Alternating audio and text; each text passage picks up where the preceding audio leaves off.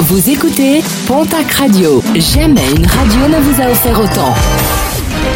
L'information locale à 9h, c'est sur Pontac Radio. Bonjour Jean-Marc Courage Sénac. Très belle matinée à vous toutes et vous tous. Un nouvel accident grave déploré sur les routes de la région. Hier matin, sur la D935 à Andrest, un automobiliste a perdu le contrôle de sa voiture pour une raison que l'enquête devra déterminer. Les secours arrivés sur place sont pris en charge et les six personnes incarcérées dans le véhicule. Trois d'entre elles ont été transportées en urgence absolue, dont une héliportée vers Toulouse.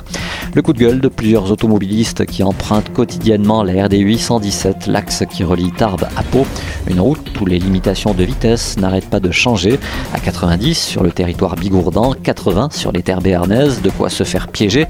Et ça ne loupe pas d'ailleurs avec le radar mobile parfois installé sur les portions à 80 et qui ne cesse de flasher des automobilistes totalement déboussolés. Sur les réseaux sociaux, plusieurs d'entre eux réclament au préfet des Pyrénées-Atlantiques d'harmoniser cet axe et de passer les portions béarnaises à 90 km/h. Depuis le début de l'été, les refuges de l'ASPA sont pleins à craquer. Une hausse de 11% des abandons a été constatée. Problème, la place qui commence à manquer du côté des refuges. L'ASPA en appelle aux dons et rappelle que de nombreux sièges et chats attendent d'être adoptés au sein des refuges. Une célébration très suivie, celle du 15 août à Lourdes. Plus de 16 000 pèlerins au sein du sanctuaire pour la traditionnelle messe.